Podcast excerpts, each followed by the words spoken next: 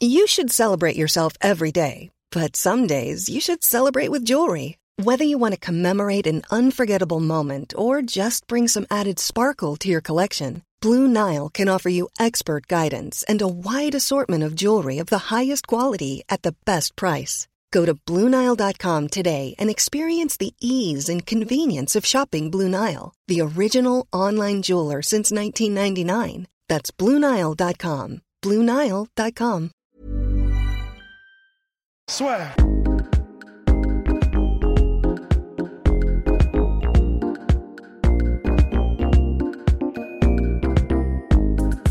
Bonjour à toutes et à tous, bienvenue au podcast La Sueur, podcast La Sueur spécial UFC 236 motherfuckers avec Monsieur Rust, Monsieur Polydomso. On est particulièrement excités. Pourquoi? Parce que co-main event Israël Adesanya, Calvin Gastelum, titre intérimaire middleweight et main event. Attention les yeux.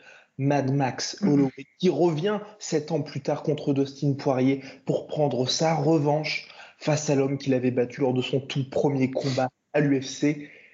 Et là, et là, ladies and gentlemen, s'il vous, vous en fallait un petit peu plus, c'est pour la ceinture intérimaire lightweight. Donc avant ce main event, on va s'intéresser au Comain qui est quand même très très solide. Alors messieurs, bien malin celui qui arrivera à prédire hein, l'issue de ce combat. Bah, pour les deux combats même, hein, euh, c'est pas évident du tout et ça fait plaisir parce que si c'est pas évident euh, à ce niveau-là, ça veut dire que du coup, ce sont des match-ups qui font sens et enfin au, au plus haut sommet de la pyramide. Voilà, ouais, pour notre plus grand plaisir. Mais euh, voilà, ça veut dire que du coup, on a les meilleurs qui affrontent les meilleurs et ça, ça fait quand même plaisir. Eh, alors, monsieur Polydomso, non, bah moi je suis super heureux que parce que c'est une chance incroyable d'avoir euh, d'avoir ce, genre de combat encore une fois. Bon, euh, encore une fois, ça fait un peu chic que ce soit pour les ceintures intérimaires, c'est le petit, petit astérisque, mais euh, mais après après c'est vrai que dans le cas des poids moyens et des, légers, ça dérange moins parce que enfin ça dérange moins d'une certaine mesure parce que les ça aurait été vraiment injuste d'enlever les ceintures à, à Khabib et à Whitaker parce que ce sont des champions très légitimes et euh, très méritant. Donc euh, c'est vrai que ça fait un peu plus sens euh, dans ces catégories-là, où d'ailleurs au demeurant il y a une forte, forte, forte compétition. Donc c'est assez beau là d'avoir ce, ces rencontres. Euh, ça va être un clash de style euh, assez intéressant euh, pour ce qui est de, de, la rencontre en poids moyen, et même un clash physique assez intéressant. physiquement, les deux combattants n'ont rien à voir. Quoi. Ils sont très différents, ils misent sur des forces différentes. Et là, on a un peu plus, je pense, une, on va avoir une dynamique qui se rapproche d'un truc qu'on retrouve dans beaucoup de combats, qui est la, dynamique du, du, styliste contre le, contre le bully. Tu vois. Enfin, le, alors le bully en traduction en bon François euh, c'est la brute quoi tu vois mais mais ça rend pas vraiment honneur en fait au, terme bully dans les sports de combat. En sport de combat on va parler de bully enfin c'est surtout les anglo-saxons qui parlent de bully euh, qui sont les gens qui misent en fait sur euh, la pression, mais pas la pression au sens, on va dire. Bah, c'est le côté harceleur. Hein, ouais, voilà. Non, mais c'est aussi, en fait, on va, va, chercher à créer une réaction psychologique de l'adversaire en le noyant, en fait en l'enfermant euh, dans, l'agression. Tu vois. Et Gastelum, mine de rien, euh, même si avant euh, il n'était pas, il n'a pas, il a pas quelque chose d'inquiétant. Tu vois, Gastelum, c'est pas le mec le plus impressionnant dans la catégorie des poids moyens, mais il a ce côté, bah, il te lâchera pas et puis. puis il cogne quoi, enfin il cogne. Et il le fait, et il le fait intelligemment. Surtout, c'est ça qui est vraiment grave cool, c'est que on, par exemple, comment il s'appelle, bah, le mec Adesanya Mikao Bronson, Derek Bronson, c'est aussi un bully, mais euh, c'est un mec qui le fait pas nécessairement très intelligemment. C'est-à-dire qu'il est, il est, comment dire, il avance seulement et il avance euh, en mettant, comment dire, en envoyant ce qu'il peut et puis bah que pourra. Euh, Gastelum, il est beaucoup plus malin dans son approche. C'est, il est plus mesuré alors que, alors même qu'il met la pression. Et euh, il a beaucoup plus de menaces, que ce soit du coup les menaces de lutte avec des feintes constantes, des changements de mm. niveau, etc. Beaucoup de mouvements de tête et ce putain de overhand right euh, qui est toujours là en, plus de, de Southpaw, donc c'est pas évident euh, de s'entraîner pour. Ouais, en plus, je pense que c'est un des mecs, honnêtement, je sais pas, hein, là c'est purement subjectif ce que je vais dire, mais c'est peut-être un, des un des mecs qui a les mains les plus rapides en poids moyen.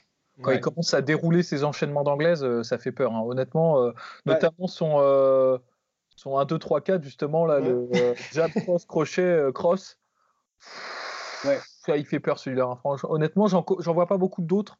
Et, je crois qu'il arrive à à, le placer à peu près dans tous ses combats. Quand tu regardes ses mhm. derniers combats, même contre Weidman qu'il a perdu, qu'il a perdu contre Weidman, mais il a quand même touché Weidman assez durement avec. Bah, il l'a mis knockdown. Avec, hein. ah ouais, avec son bras arrière et tout. Donc c'est un mec, euh, il fait pas rire, euh, il fait pas rire debout du tout. Et en plus de ça, au sol aussi, il fait pas rire du tout parce que pareil en termes de transition et la façon dont il prend le dos de ses adversaires notamment pour euh, pour utiliser, enfin pour tenter un rear neck choke bah, il fait ça super rapidement. Quoi. Tu sens que le mec, il est affûté, euh, vraiment très affûté. Et il avait passé avec succès le test Jacare Souza, quand même le mettre en knockdown. Et puis, mine de rien, euh, en n'ayant pas peur aussi bien debout et au sol. Donc, c'est un combat qui était certes très serré, mais c'est vrai qu'il s'en est sorti par speed decision au Brésil. Moi, j'ai un petit mot après, je, laisse Russ poursuivre. Je suis quand même un peu déçu. C'est vrai qu'Adesanya se retrouvait ici, euh, co-main event, titre intérimaire après avoir battu Anderson Silva, j'ai un petit pincement au cœur encore pour ce Jacare Souza qui se retrouve encore, encore promis à euh, bah, tu vas devoir à nouveau combattre un mec et on t'aura ton title shot, title shot une fois qu'il y aura l'unification. Donc il y a pas mal de choses qui peuvent se passer. Et c'est vrai que là, j'ai l'impression, avec Polydomson, on avait déjà parlé que finalement là, ce combat-là, c'est plus, enfin ce combat et ce qu'il y aura après, c'est pas pour Adesanya, c'est une bonne chose dans le sens où c'est vrai que c'est pas spécialement quelqu'un qui frappe fort. Et c'est vrai que face à des vrais middleweight, il pourrait être en difficulté. Alors, enfin, en difficulté physiquement. Alors que là, Whitaker et finalement Gastelum, pour lui, on va dire que c'est, abordable dans le côté physique. Et je pense que l'UFC, là, cette espèce de mini tournoi à 3 est assez bien pour lui. Ouais, je te rejoins. Et c'est vrai que juste en aparté très rapide pour Jacare, euh, ça fait vraiment grave chier pour lui. Et le fait qu'il ait accepté là, ce combat contre Hermanson, ça veut dire qu'à mon avis, visiblement, alors, alors même qu'il venait de dire que lui, il en avait ras-le-bol et qu'il fallait que ce soit un combat pour le titre, sinon il arrêtait. Je pense que là, il est un peu, il, a, il, a, il a eu un déclic et je pense qu'il est dans la même, le même schéma de pensée que Mark Hunt. Il veut juste se débarrasser de son contrat à l'UFC, je pense. Et, euh, et, après, euh, il part se faire de la maille euh, dans d'autres organisations. J'espère qu'il perdra pas. Hein. J'espère bah, moi non plus. Perdra parce, que, bah, parce, que... vraiment, tu sais, là, ça rappelle ces moments où il était. Euh, il a eu contre, contre Whitaker, mais oui, il y a eu contre ouais, mais Whitaker, c'était un contender, mais il y a eu Chris Carmozzi. Chris Carmozzi, je pensais à ça, ouais, parce qu'il il, a eu des, aussi. il a eu des combats vraiment, quand tu réfléchis, Jacare Souza, qui n'était pas du tout pertinent ah dans sa position dans la catégorie. Il a vraiment, c'est un des rares hein, comme ça où il a dû se, se, coltiner des mecs comme ça. Et en fait, euh, alors les gens pourraient penser ouais, bah c'est pas grave si, si c'est un top 5, il les éclate et puis c'est terminé, tu vois. Mais ça marche pas comme ça. C'est-à-dire tu peux très bien tomber sur un os. Euh, c'est un sport qui est assez aléatoire. Tu vois, Hermanson bah, il est quand même vraiment dangereux comme mec, tu vois, même s'il n'est pas dans le top, euh, il est dans le top 15, j'en sais rien, enfin, je sais même top 15 dans le bah, certainement, il est certainement pas dans le top. J'en sais rien, il me fait chier ce connard. non, mais non, mais c'est pas ça, c'est que je mais je vois ce que tu veux dire. Il n'est pas du tout dans la même position, c'est-à-dire euh, Jacques Souza n'a rien à gagner. Alors euh, évidemment, c'était pas un combat qui était prévu, c'est un combat un peu de secours, mais, euh, mais ce que je veux dire, c'est qu'il prend. Il l'a quand même accepté. C'est Jacques Souza qui prend les risques là, énormément, et qui gagne pas grand chose. C'est-à-dire, il va battre Hermanson. Un title shot, il gagne un title shot. À voir. À voir. oh non, oh, ce serait terrible, ce serait terrible. Bon, messieurs, Ross, tu voulais poursuivre. Sur euh, bah, Israël Adesanya, donc on parlait du physique d'Israël Adesanya, cette espèce de mini tournoi à trois. Là. Ouais, euh, ouais, ouais, le physique d'Israël Adesanya, bah, ce qui est sûr et certain, c'est que c'est, ce qui est cool, c'est que c'est valable pour les deux, pour Gastelum et pour Adesanya, mais l'un et l'autre n'ont jamais affronté vraiment de, de, personnes comme euh, leur, leur adversaire respectif.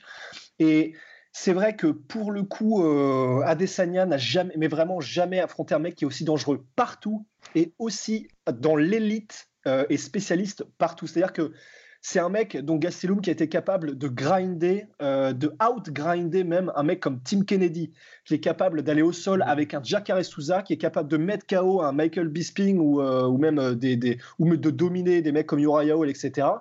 Donc là, ça va être vraiment le vrai test du feu. On verra pour les pronostics tout à l'heure, mais même, c'est pour moi, je, je mets Gastelum en fait même.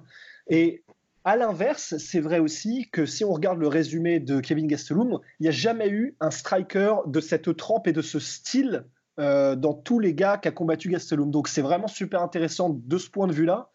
Après, euh, comment dire, effectivement, je pense que Gastelum a beaucoup, beaucoup d'armes et qu'il sera capable de menacer, euh, en plus de mettre la pression, ce dont n'a pas forcément l'habitude euh, Adesanya, il sera capable de vraiment menacer avec tellement d'armes différentes, que ce soit en clinch, que ce soit en takedown, que ce soit en, en, ouais, en grain contre la cage, etc., que je, j'ai plus peur pour Adesanya que pour Gastelum, qui en a quand même vu d'autres. Hein, également, également d'autant plus, moi, c'est vraiment le combat contre Jacare Souza qui m'a ouvert vraiment les yeux sur Kevin Gastelum, parce que sur ce combat-là, il a vraiment fait preuve d'une pression constante, malgré, on a quand même vu euh, Jacare Souza, Polydomson on avait parlé juste après euh, sa victoire contre Chris Weidman, c'est vrai qu'aujourd'hui, il est surtout par explosion, et il y avait toujours ces explosions, et Gastelum se les prenait, mais ne cessait pas. Il y avait toujours cette pression constante. Il arrivait à mettre le knockdown, il, il était mis au sol, il se relevait, et c'était extrêmement frustrant pour Jacare Souza. Et c'est vrai que là, je me suis dit, ok, il y a quand même quelqu'un qui n'a pas peur d'aller vraiment euh, au contact avec un mec qui est quand même euh,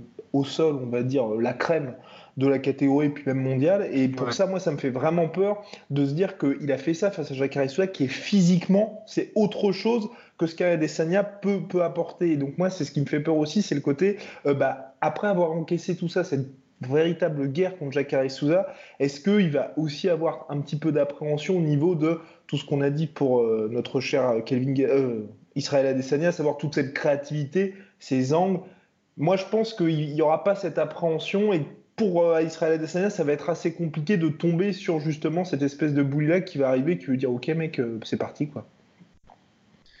Bah euh, ouais, je suis d'accord, je suis d'accord, et en, même temps, je peux pas m'empêcher de, penser que là, je rejoins, euh, je rejoins Rust. C'est que je pense qu'honnêtement, en termes de compétition, Gastelum a combattu des gens meilleurs, objectivement, même beaucoup plus de gens qui sont. Enfin, il a eu affaire à une, une opposition plus dangereuse euh, qu'Adesanya, mais il a jamais rencontré quelqu'un comme Adesanya. Et d'ailleurs, je pense que personne ne rencontre quelqu'un comme Adesanya avant de rencontrer Adesanya dans cette catégorie.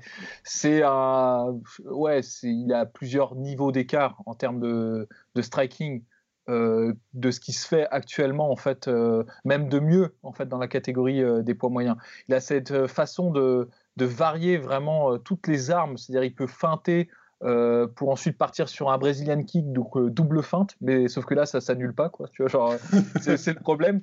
Et euh, il est, ouais, il a, il a une, expertise, tu vois, dans, en striking qui, qui, est parlante. Façon, la façon, moi, honnêtement, la façon dont il a mis KO Bronson, bon, ok, c'est Bronson qui est pas spécialement réputé pour sa défense, mais euh, c'était une masterclass, quoi. Il n'a pas pris un, il n'a pas, été un moment en danger contre contre Bronson, qui est pourtant quelqu'un d'assez imprévisible, hein, qui peut mettre KO euh, des mecs meilleurs que lui objectivement euh, en, MMA dans le dans l'arsenal complet, on va dire. Donc il y a toujours un risque, d'autant que là il y a une, quand même une énorme différence physique en termes d'allonge. Et ça peut jouer en la défaveur de Gastelum. C'est-à-dire, si, si Gastelum n'y prend pas garde et qui nous fait une petite Jeremy Stephens, tu vois, genre en gros, la spéciale où tu suis ton adversaire d'un bout à l'autre de l'octogone où tu as l'impression de gagner, mais en fait tu ne le touches pas et tu te mm. fais distancer au point et tu arrives à la fin et en fait tu as perdu sans t'en rendre compte. Ça, c'était quand même la spécialité de, de Jeremy Stephens euh, pendant un petit moment. Il y, a moyen que ça puisse lui arriver contre, euh, contre Adesanya parce que Adesanya, il, est, il enquille les points comme ça, même s'il fait pas très très mal. C'est vrai qu'il n'a pas un énorme pouvoir de chaos, mais c'est comme John Jones, tu vois, il va. Euh, sans que tu t'en rendes compte, tu te seras pris 50 kicks en fait dans le round toi, tu te diras, bon, bah ça va, mais en fait, au niveau des scorecards, bah, tu seras derrière, tu vois. C'est ce que j'allais dire. Euh, et c'est vrai que de toute façon, c'est Gastelum qui va devoir chercher le combat. Hein. Il va être à l'extrémité euh, de, la, de la longe d'Adesanya. C'est lui qui, va avoir le, qui va devoir faire le taf et qui va devoir aller le chercher, tu vois. Parce que je ne pense pas qu'Adesanya va prendre un risque, s'étendre trop long. S'il peut gagner. Euh, s'il peut gagner au point, il gagnera au point. Clairement, Il s'en moquera, tu vois. Tandis que Gastelum, il est, alors, étonnamment, il a plus d'armes qu'Adesanya. Là, je rejoins, euh, je rejoins Rust, mais il est réduit dans ses perspectives de victoire. C'est-à-dire qu'il est obligé d'aller porter la guerre en fait euh, à Adesanya. Et c'est dangereux parce que Adesanya, il a de très bons contres, donc euh, tu t'exposes à des contres. Tu vois, enfin. Et en plus, c'est vrai qu'il y a les contres et il y a le fait que, tu vois, tu évoquais Guillaume le fait que hum, euh, il n'aura peut-être pas d'appréhension, Gastelum, parce qu'il a déjà connu les guerres et qu'il a déjà connu euh, bah, vraiment des, gros frappeurs et des, techniciens au niveau même du striking, etc. Mais la différence, et euh, je rejoins Big P là-dedans, c'est qu'il y a aussi le fait que ce sera.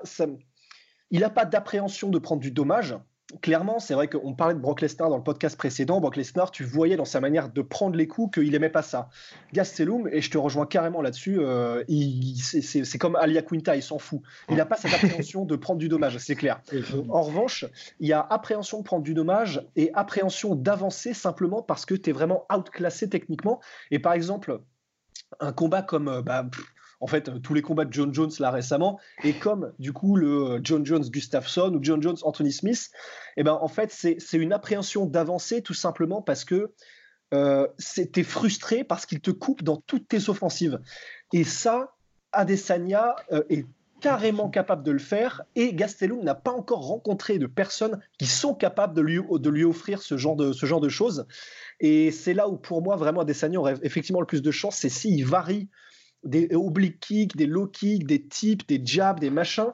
Et, s'il y a bien quelqu'un qui peut le faire suffisamment intelligemment avec le volume qu'il faut et la précision qu'il faut pour que, en plus de frustrer et de neutraliser, il fasse mal. Parce que c'est vrai que s'il n'a pas de force de KO, de KO, en revanche, bah, on l'a vu contre Bronson, ce qui, ce qui met KO, c'est la précision. C'est le volume plus précision. Euh, over quoi.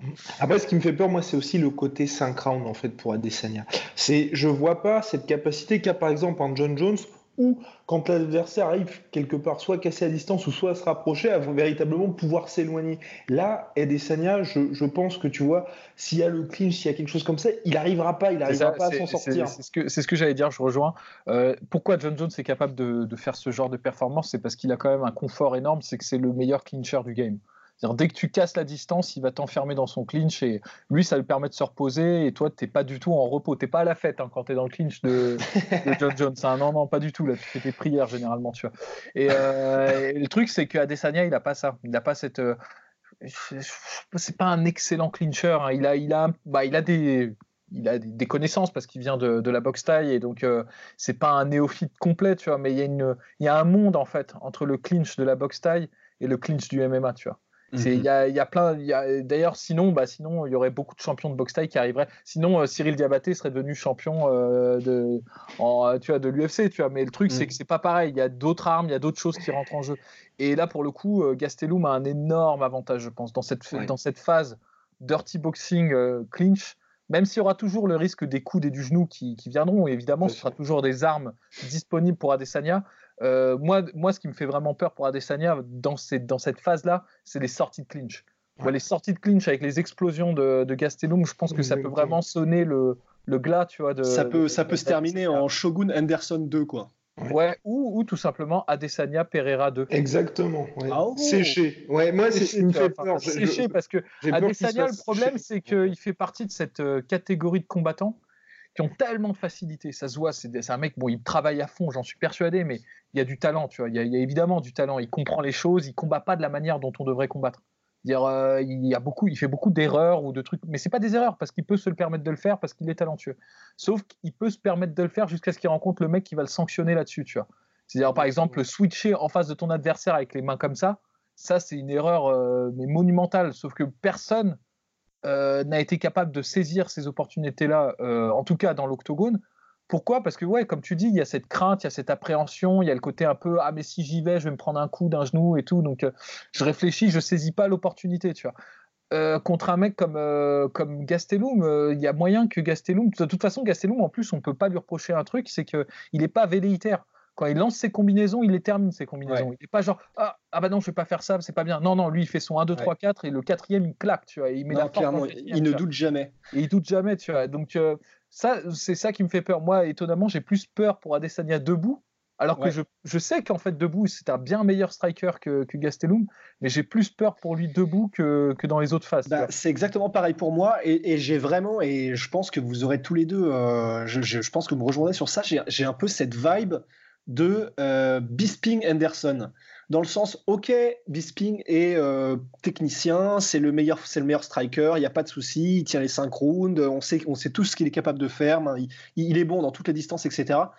Sauf que c'est 5 rounds, et que sur les 5 rounds, si tu n'as pas un pouvoir de chaos suffisant, en tout cas, eh ben, il y a forcément un ou deux moments, et d'autant plus que c'est Gastelum, en plus qu'il est plus rapide, il est plus technique, etc., que, que, que euh, comparativement qu'à Anderson, et eh ben, je vois mal effectivement euh, Adesanya réussir à faire une, un perfect, un caca perfect sur 5 rounds sans jamais se faire toucher. Exactement. Et c'est ça, tu vois, tu parlais, euh, on en parlait, euh, comment dire, de, de, ce 1-2, tu parlais Guillaume de ce 1-2, le fameux là, le truc, bon bah c'est la death touch, hein, c'est pareil. Eh ben, je, je, je, vois mal comment sur 25 minutes elle peut ne pas se présenter à un moment donné, et c'est pour ça que je suis d'accord aussi pour les Domso. Bah en fait, j'ai plus peur pour Adesanya paradoxalement de vous quoi. Alors messieurs, place au pronostic. Bah, moi, je pense que dans sa grande tradition de, de, de, de comment de, je, ne veux pas utiliser d'anglicisme, on va dire du mec qui gâche les espoirs. Je pense que Gastelum va gagner par speed décision. C'est-à-dire qu'en gros, ça ah, ouais. 5 rounds euh, qui va marquer. Euh, c'est-à-dire, je pense qu'il va y avoir des rounds où euh, où comment Adesanya va vraiment être euh, va, va, gérer, c'est-à-dire va gérer, va pas prendre de risques, va gagner plus de points et tout. Mais il y a des moments où ça va aller au sol, donc ça va être Gastelum qui va gagner parce que ça va aller au sol et il aura une position dominante.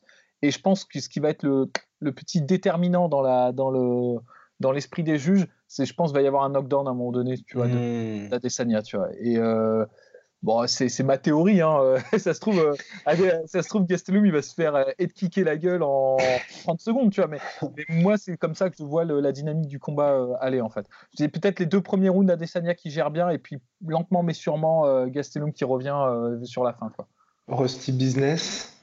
Bah ouais, alors du coup par contre, juste avant qu'on se dise nos pronos, euh, Guillaume, est-ce qu'on fait la technique de la dispersion pour être sûr qu'il y en ait au moins un qui ait un bon résultat ou pas euh, Alors là, comme vous le souhaitez pour ma part, je vois Kevin Gastelum KO troisième round, après s'être fait dominer les deux premiers, et, euh, et, vraiment sur une phase où tu vois explosion et paf paf, il touche, et vraiment séché le pauvre Adesanya. Et mais, je pense qu'avant ça, mais je pense qu'avant ça, Adesanya aura, aura maîtrisé. Ok. Bon, bah, moi, je vois aussi Gastelum gagner, mais juste pour pas qu'on se fasse pisser dessus, je vais dire euh, Adesanya, comme ça on est bien, on couvre tout. Et je vais dire Adesanya euh, KO euh, quatrième. Allez, formidable. Et voilà. messieurs, avant de passer au main event, ça vient de tomber. Notre ami TJ Dillashaw vient d'être suspendu donc pour deux ans pour usage de PO. Donc il pourra revenir le 19 janvier 2021. Ouais, bah, tu sais, il a appris à toute la team euh, Alpha utiliser eh oui, PO, hein, On nous l'avait dit depuis euh, bah, deux ans maintenant. Hein. On fait chier, putain. C'est chaud. En plus, EPO. EPO, t'as quand même ce sale délire Lance Armstrong et. Euh, enfin. Bah, normalement, en 2019, tu tombes je crois pas que, Je crois qu'en plus, le seul qui est tombé pour EPO euh, de récente mémoire, c'était Ali Bagautinov. Euh, yes ouais, et, et, ça se voyait, quoi. Parce que putain, les 5 rounds contre Dimitrius Johnson, où le mec il se mangeait des genoux euh, dans la tête et il continuait. Enfin. Ah ouais, non, c'est ouais. extraordinaire. Et putain, ça fait chier. ouais, c'est ça, ça veut... EPO, ouais. Et EPO, ça veut dire que. Et puis la alors... chose ne conteste pas, hein, Voilà, et c'est ça. En fait, c'est ça. Non seulement il conteste pas, il a, euh, dès qu'il a eu la nouvelle de l'USADA, bon, bah, en gros, il a rendu son tablier, il a fait, euh, ouais, je rends ma ceinture. Donc, clairement, il le savait, il a joué avec, et. Euh... et Mais bah, c'est terrible parce qu'avant ce combat-là, on avait quand même loué les prouesses de toute sa team. Et euh, là, là, il y a quand même ce côté se faire prendre bah, vraiment bah, comme, un, comme un, amateur. Hein. Visiblement, sa team n'a pas bien fait son cycle. Ouais. ouais. mais... mais... bon, après, quand même, euh, bon, c'est clairement. Bon, Sachant voilà, que c'était un test positif le 19, hein, le jour du combat, messieurs. C'est ce qui, c'est ce qui, c'est ça. Ah, c'est dur ça. C'est ça que je trouve dur, vraiment ouais. troublant, c'est que c'est le jour du combat. Enfin. Ouais. Un moment donné, il faut être professionnel. Bah voilà. Après, euh, c'est quand même, c'est quand même terrible qu'on soit dans un, dans une, euh, tu sais, dans une dimension où c'est pas le fait qu'il ait pris de la drogue, mais c'est le fait qu'il se soit fait poisser, tu vois, qui, qui pose problème. T'es all on steroids. Mais bon, ouais. Quoi qu'il en soit, mon, mon cher Rust, là, c'est quand même un... compliqué, compliqué pour TJ Dillashaw, qui était, on était là parmi. Millions of people have lost weight with personalized plans from Noom, like Evan, who can't stand salads and still lost 50 pounds. Salads, generally, for most people, are the easy button, right? For me, that wasn't an option. I never really was a salad guy. That's just not who I am. But Noom worked for me. Get your personalized plan today at Noom.com. Real Noom user compensated to provide their story. In four weeks, the typical Noom user can expect to lose one to two pounds per week. Individual results may vary. Les meilleurs de l'histoire, par ah, ouais, là. Euh... C'est ce que j'allais dire. Alors bon, bah, clairement, de toute façon, maintenant, il est dopé. et il n'y a rien à excuser. Mais ça fait chier parce que c'est comme Polanski en fait. C'est, ça fait chier parce que DJ Polanski. DJ Polanski, parce que bon, ok, il s'est fait, il s'est fait choper par la commande en tour, mais d'un autre côté, ça n'enlève pas que même dopé, c'était magnifique. les mouvements qu'il avait, c'était, c'était magnifique, tu vois. Donc, c'est-à-dire que Polanski, même si c'était un pédophile, ça n'empêche pas qu'il ait fait des bons films. C'est ça qu'il avait un super jeu de jambes. voilà, je, je, tiens quand même à lui rendre. Bon, bah voilà, c'était le dernier épisode du podcast La Sueur. la débauche. Ah, ben, C'était la fin d'une époque. Oui, la fin d'une époque. Donc, bref, voilà. TJ, il a chaud bien, messieurs. Maintenant, place au main event. La revanche que personne n'attendait entre Dustin Poirier et Max Holloway, Dustin Poirier, qui a quand même dû menacer hein, l'UFC de prendre sa retraite pour obtenir son combat pour le titre intérimaire. Tout porte à croire que l'UFC veut vraiment que ce soit Max Holloway qui s'impose, parce que si Max Holloway l'emporte, bah, ce sera Habib Nurmagomedov contre Max Holloway pour l'unification des ceintures à Abu Dhabi en septembre prochain. Mais bon, nous n'en sommes pas là.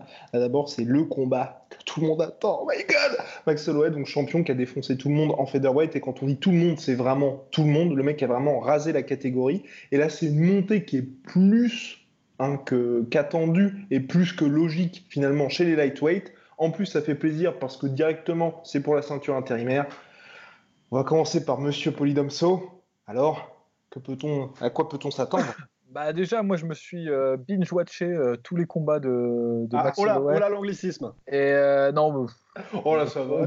on en est de toute tu façon. les as regardés très, très vite et. À, à intervalles resserrés. voilà, très bien. Super.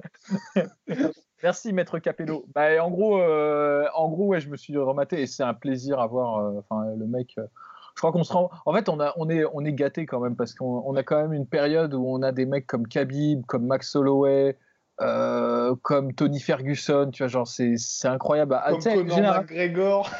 euh, qui, qui, qui d'ailleurs qui a encore, euh, encore quelques, quelques incartades d'après ce que Oui. j'ai pu comprendre. Ouais, Oui, mais n'arrête Plus ça, Oui. plus assez après de toute façon. Ouais, Non, c'est mais c'est très strict. Enfin, ouais, ce que je veux dire, c'est que y a, dans une, on peut s'estimer chanceux quand il y a un mec comme Holloway par génération, tu vois. Là, euh, il y en a plusieurs, tu vois, et c'est incroyable, quoi, parce que en fait, Holloway, même dans son premier combat, même quand tu le vois perdre contre Dustin Poirier à, à 20 ans, je crois qu'il avait 20 ans, 24 mais euh, déjà à 20 ans, même s'il fait, euh, s'il a des erreurs, si au niveau du sol et de la lutte, c'est pas trop ça. D'ailleurs, c'est ce que disaient ses coachs. Le mec, euh, enfin, savait rien faire grosso modo quand il est arrivé à l'UFC, le premier euh, premier combat à l'UFC, il savait euh, pas pas faire de grappling et pas faire de lutte, mais il avait quand même un combat à l'UFC, tu vois. Et euh, jusqu'au moment où il euh, où il, euh, où il a été au sol contre Dustin Poirier, bah, il était meilleur debout, tu vois. Mhm. Et même la version Holloway 20 ans, tu la recatapultes aujourd'hui, À 20 euh, ans. dans, dans, dans, dans la catégorie, il est meilleur debout que beaucoup de gens en fait. Et euh, aujourd'hui, en plus de ça, il, s'est- il a peaufiné son art, tu vois. Et ce qui m'amène Et en fait. physiquement aussi. Physiquement, Ouais, là, maintenant, c'est un monstre. adulte, quoi, tu vois. Mais, mais ce qui m'amène à, ce qui m'amène à, à lâcher quelque chose, une bombe nucléaire, je pense. Je vais, je vais dire un truc qui est. Attention, préparez-vous. Je pense qu'il a des problèmes de vue. Ah, je, pense que, je pense que tu pensais pas que j'allais dire ça. Je- mais non, mais je pense qu'en gros, euh, euh, Holloway, c'est le meilleur boxeur en MMA actuellement. Période. Je lâche, Ah. je lâche le micro, tu vois, genre. Oui, oui, oui, non, je, je suis fait, d'accord. euh, Ouais, vous allez pouvoir trouver des mecs qui ont, qui ont en, en boxe anglaise, hein, j'entends. fait. Euh, Mhm. euh, vous allez pouvoir trouver des mecs qui, ont, qui sont meilleurs sur certains aspects de la boxe anglaise. Genre par exemple les Diaz, ils sont très bons en combinaison, tu vois. Euh, Connor ou euh, Anderson Silva, ils sont très très bons en contre.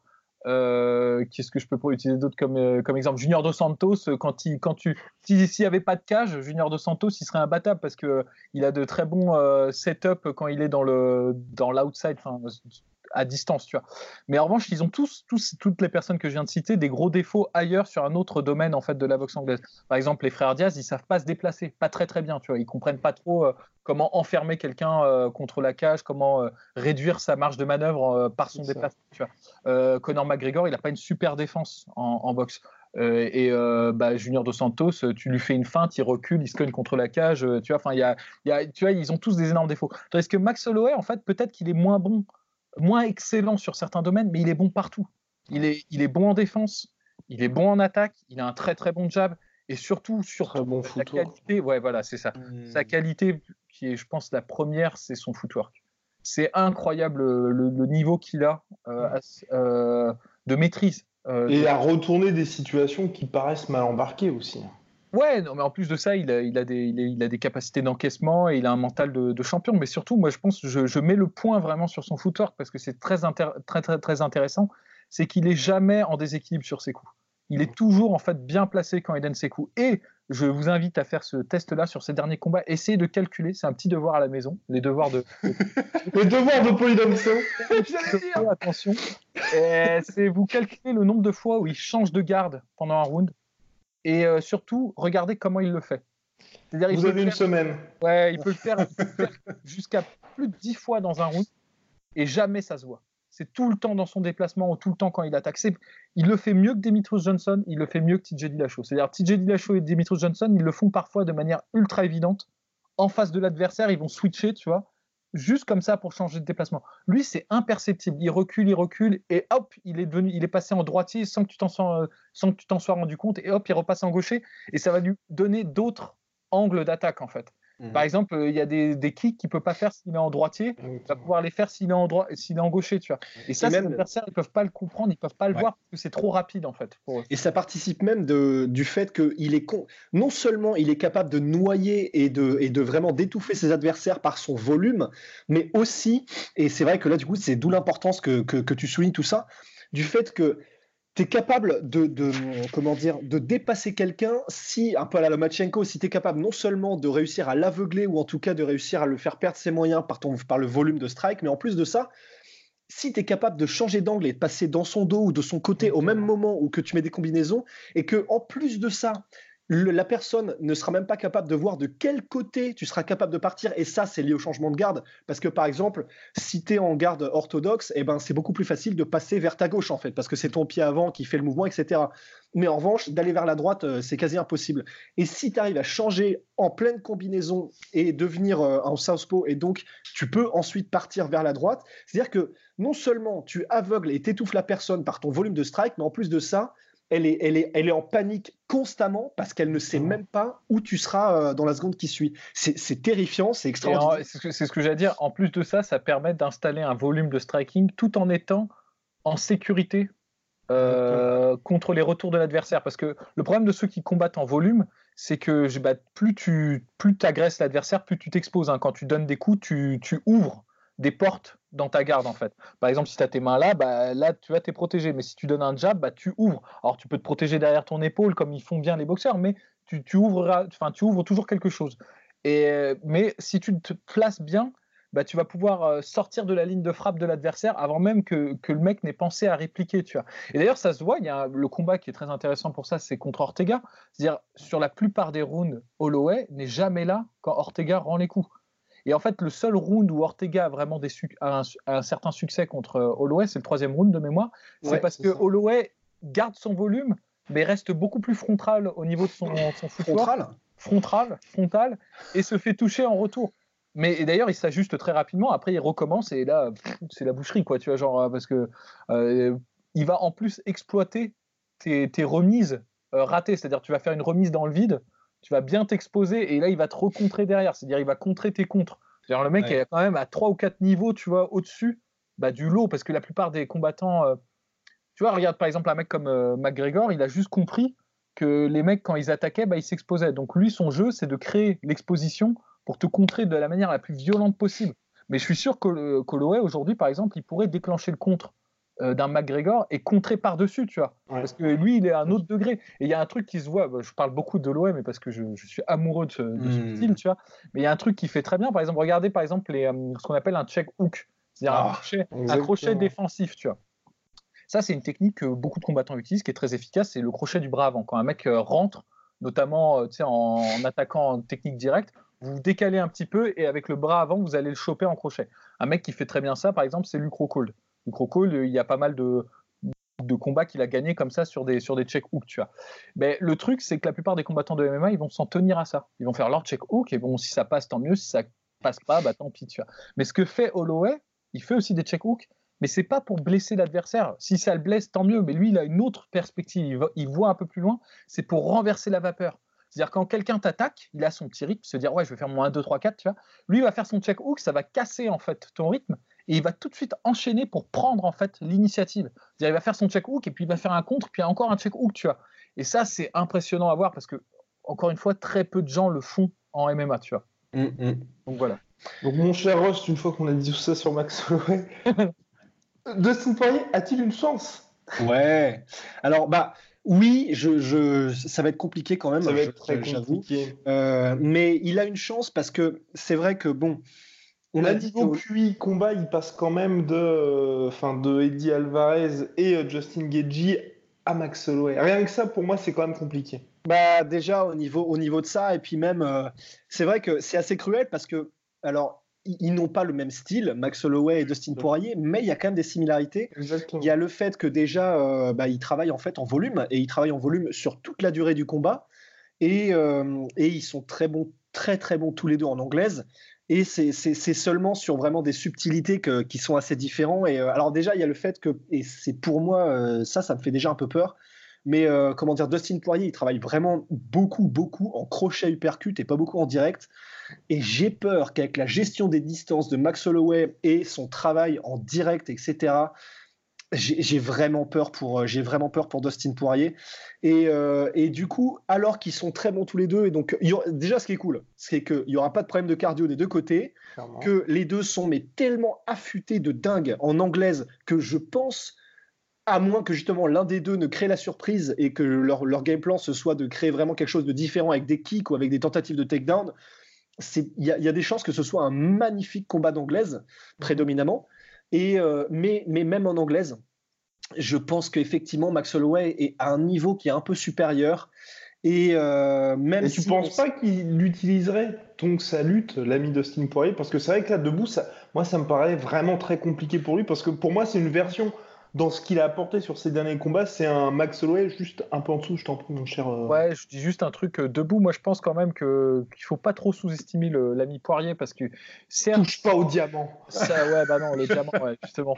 Non, mais c- c- certes, euh, je suis d'accord. En anglaise, je pense que il est un cran en dessous. euh, Poirier, il est un peu plus évident dans sa façon de faire. Par exemple, il fait aussi Exactement. des, euh, des switches, mais lui, c'est beaucoup plus évident. C'est, il va donner un contre, il va avancer, et pour, c'est pour armer son crochet qui part derrière. C'est un peu plus télégraphié. Ça Ouais. marche, ça marche parce qu'il y a peu de gens qui sont capables de, de faire ça même en MMA. Mais je pense que quelqu'un qui a le style et le raffinement, on va dire la sophistication d'un, d'un Max Holloway, il va voir venir les trucs euh, un peu plus euh, à l'avance.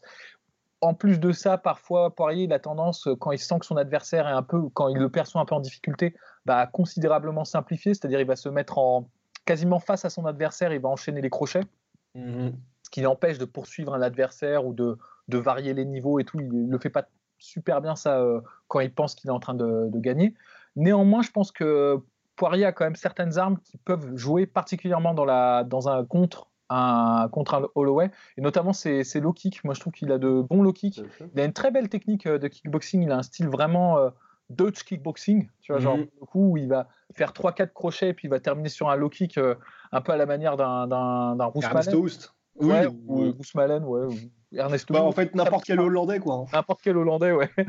et, euh, et ça, je pense qu'en en revanche, ça peut vraiment euh, payer euh, contre Holloway parce que justement, Holloway, le, le défaut, le défaut de ses qualités, si j'ose dire, c'est que c'est un très bon boxeur, mais quand tu es un très bon boxeur, tu as besoin de tes appuis en fait.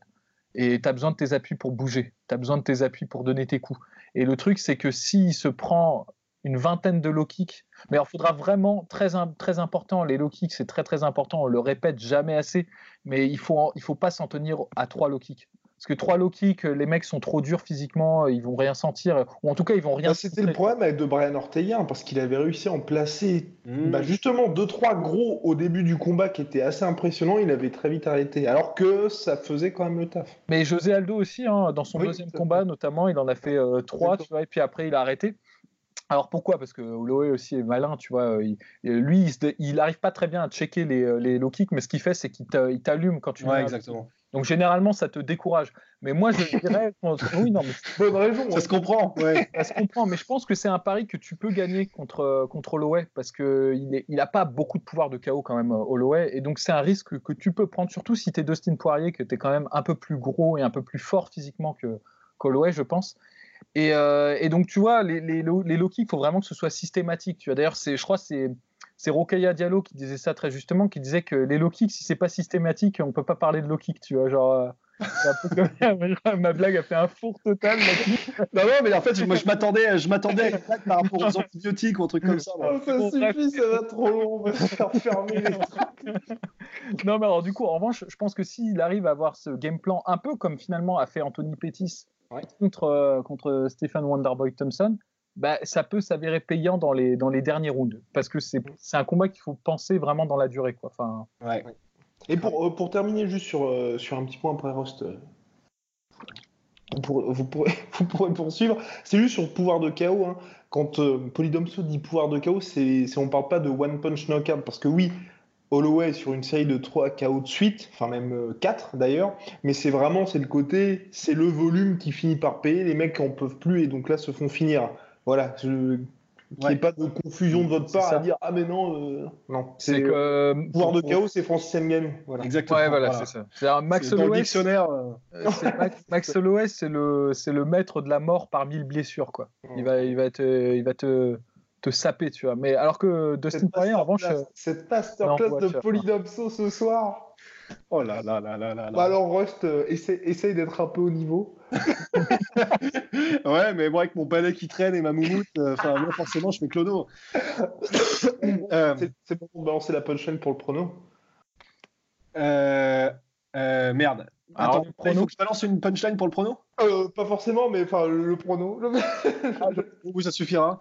Euh, bah écoutez, moi du coup, je mets, je mets quand même Max Holloway. Ah je mets Max Holloway et je, je, pense que Dustin est dur au mal et que euh, il tiendra jusqu'au bout. Mais je pense que ce sera une décision, euh, une décision nette en 5 rounds. Alors euh, moi, ce que je, vais envoyer un gros big up euh, à Dan Hardy qui a fait une super analyse du combat. Je vous enjoins à, la regarder avec euh, des statistiques et tout. donc c'est c'est beaucoup plus pro que nous. Nous on fait ça à la maison avec bouteilles d'eau, moumoute et casquette WrestleMania. Ça vient du terroir. Ça vient du terroir. mais Dan Hardy fait ça avec des organigrammes, des PowerPoint et tout, des trucs un peu stylés, tu vois, genre Pom Pom Girl et compagnie. Même donc, non, mais... il paraît. mais du coup, mais du coup, il a fait un truc, une analyse qui était assez intéressante, c'est qu'en fait, euh, du coup, je lui rends hommage là-dessus parce que c'est stylé. C'est que Max Holloway, en fait, c'est vraiment, euh, il va commencer avec un volume, on va dire, médian, et au fur et à mesure où il avance dans les rounds, son volume augmente et sa précision augmente. Donc, c'est, il est de mieux, enfin, il est de plus en plus dangereux en fait il quand il en fait. Mais c'est impressionnant, c'est-à-dire il double son volume entre le round 4 et 5. Enfin, personne fait ça, tu vois. Alors que Dustin Poirier, c'est un peu, c'est un volume fighter aussi. Enfin, il utilise beaucoup de volume, mais c'est différent. C'est-à-dire que sur les premiers rounds, il va attaquer, mais comme un malade. Il va mettre vraiment le, les starting blocks au début pour déterminer les ouvertures. C'est-à-dire qu'au début, tu regardes les deux premiers rounds, il va avoir 60 strikes, 70 strikes, un truc de, de malade, tu vois, par round.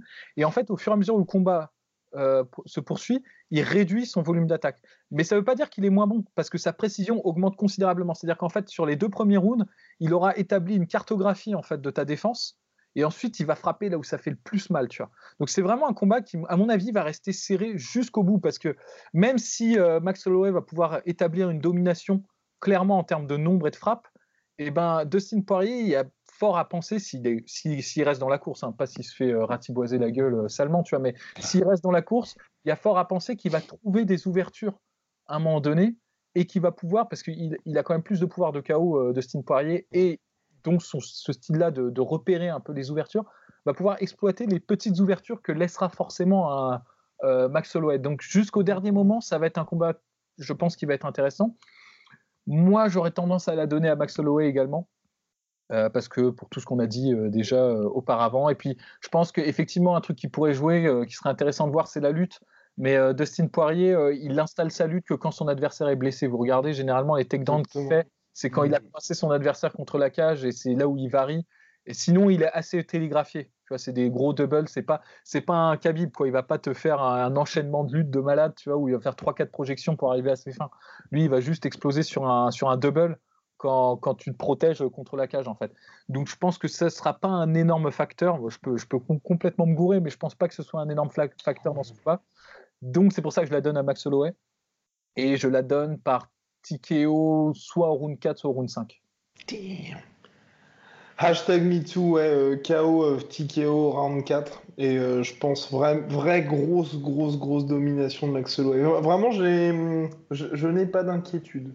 Je n'ai vraiment pas d'inquiétude parce que ça, enfin, en fait, Dustin Poirier m'a pas spécialement rassuré sur les combats précédents. Et c'est vrai que le problème, c'est que entre le combat contre Eddie Alvarez ou le combat contre Geji, qui était euh, bah, le Geji que nous n'aimons pas trop, hein, on va dire, c'était plus, enfin, c'était quasiment déjà écrit qu'il allait gagner. On savait comment il devait les affronter, on savait comment il devait les battre, et il s'est passé ce qui s'est passé à chaque fois. Et, là, pour moi, bah, contre Max Holloway, il va y avoir cette espèce de, et c'est pour ça que moi, j'ai aussi envie de voir ça, la belle histoire de Max Holloway qui va arriver, d'ailleurs, qui a dit euh, c'est ce que les champions font, ils tombent, ensuite ils se relèvent, sept ans après, il va lui dire bah écoute, euh, voilà, maintenant je suis devenu un adulte. Et ensuite, j'espère qu'il y aura la revanche contre McGregor pour vraiment que tout le monde puisse voir que voilà, Holloway, il est arrivé, il avait 22 piges, enfin 21 piges contre euh, l'ami Dustin Poirier et 22 contre McGregor, et maintenant c'est un bonhomme, quoi. C'est un bonhomme et allez le chercher, allez le chercher. Ouais. D'autant que c'est vraiment un vrai bonhomme, hein, dans le sens. Euh, non, mais je veux dire, dans le sens. Non, non, attendez. Dans le sens, euh, il, c'était vraiment. Il avait une morphologie d'enfant quand il, avait, quand il a combattu la première fois Dustin Poirier parce qu'il avait 20-21 euh, ans. Maintenant, il a une morphologie à la limite de welterweight quasiment quand il est off combat. Donc, quand, tu vois, je, ne sais plus si c'est Guillaume ou si c'est toi, Polydomso, qui disait que comment dire, que Dustin Poirier aurait peut-être l'avantage physiquement parce qu'il est un peu plus gros, un peu plus stock. Très honnêtement, je pense pas. Hein. Franchement, je, je, même sais pas. non, mais Dustin Poirier, c'est quand même un, gros, gros. Enfin, il, est, il était très gros en featherweight. Il est parti parce qu'il pouvait plus rester en featherweight. Je pense qu'il a quand même. Max Holloway, là, physiquement, il est assez impressionnant. Hein. Je sais pas si vous avez vu les, ouais, si vous avez vu les vidéos. Il est énorme. Il a fait un bon gros taf euh, physique là-dessus. Et même Dustin Poirier a dit que il, est quasiment sûr que Max Holloway sera plus lourd que lui le jour du combat. je, pense aussi, à mon avis. Euh, Après, c'est peut-être parce que bouffer, hein, le petit, moi, moi c'est que c'est qu'après c'est des morphotypes et donc c'est vrai oui, que on dit ça, tu vois. Mais c'est juste que Max Holloway, j'ai l'impression qu'il a plus son poids au niveau du bassin et des cuisses, tu vois, que euh, Dustin Poirier, c'est plus le haut du corps, tu vois. C'est plus impressionnant euh, à ce niveau-là. Donc peut-être effectivement que j'ai une vision troublé par ça, tu vois, euh, confuse, on va dire. Mais j'ai l'impression que l'avantage, on va dire, euh, en termes de puissance physique, euh, sera du côté de, de Steam Poirier. Mais c'est juste une impression pour le coup. De toute façon, peu importe le point, on les dose hein, tous les deux. Bien. Alors, messieurs, bah, superbe, superbe podcast prono. N'hésitez pas à balancer les pronos en commentaire. Ladies and gentlemen, on revient dimanche pour faire le point de cette UFC 236 et on répondra également à vos questions. Les questions, envoyez-les s'il vous plaît Petit changement par mail, parce que c'est un peu compliqué de les traiter sur Instagram. Donc par mail, contact sueur. En objet, vous mettez le thème de votre question. Et puis ensuite, on y répond chaque dimanche. Et puis le podcast qui est disponible sur toutes les plateformes habituelles de streaming, Co. Et bien évidemment sur YouTube. Messieurs, au revoir, au revoir Rust, au revoir Polydomso. Au revoir Rust, au revoir Polydomso, au revoir Guillaume. À la prochaine. Soit.